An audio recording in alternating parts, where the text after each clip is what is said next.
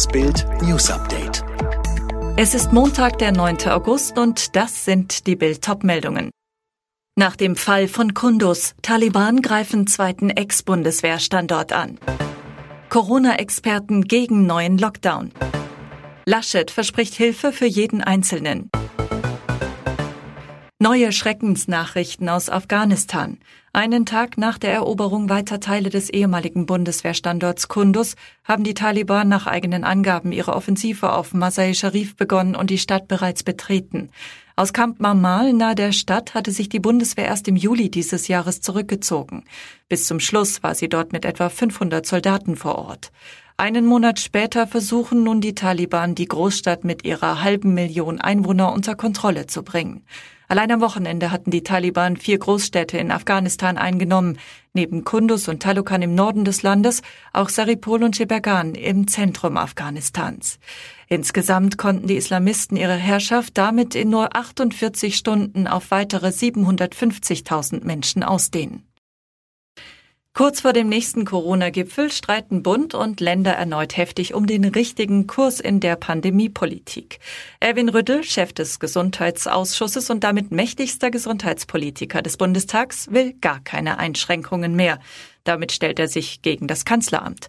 Das nämlich drängt auf neue Einschränkungen im Herbst, gerade für ungeimpfte. Sie sollen unter anderem aus Kneipen, Theatern und so weiter ausgesperrt werden können. Rüttel hält es für besser, jene, die sich bewusst nicht impfen lassen und dann schwer erkranken, entsprechend zu versorgen, statt das gesamte Land und die Wirtschaft mit dem Damoklesschwert des Lockdowns zu ängstigen und zu schädigen. In Deutschland sind aktuell mehr als 62 Prozent der Bevölkerung mindestens einmal geimpft, über 54 Prozent vollständig. Allerdings, das Impftempo hat sich zuletzt dramatisch verlangsamt.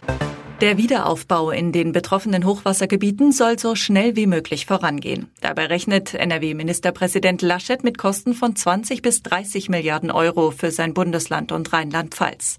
Dafür soll ein Bundesfonds in dieser Höhe eingerichtet werden. Der Weltklimarat schlägt Alarm. Die 1,5 Grad Marke bei der Erderwärmung wird bereits 2030 gerissen. Das ist zehn Jahre früher als noch 2018 prognostiziert. Das geht aus dem neuen Bericht des Weltklimarats IPCC hervor. Der Anstieg der Meeresspiegel und das Schmelzen der Gletscher sind schon jetzt unumkehrbar. Deutschland verschickt ab heute seine nicht mehr benötigten AstraZeneca-Impfdosen an ärmere Länder. Die ersten 1,3 Millionen Dosen des Corona-Impfstoffs gehen an den Sudan, an Usbekistan, Äthiopien, Afghanistan und Tadschikistan. Insgesamt will Deutschland rund 30 Millionen Dosen Impfstoff spenden.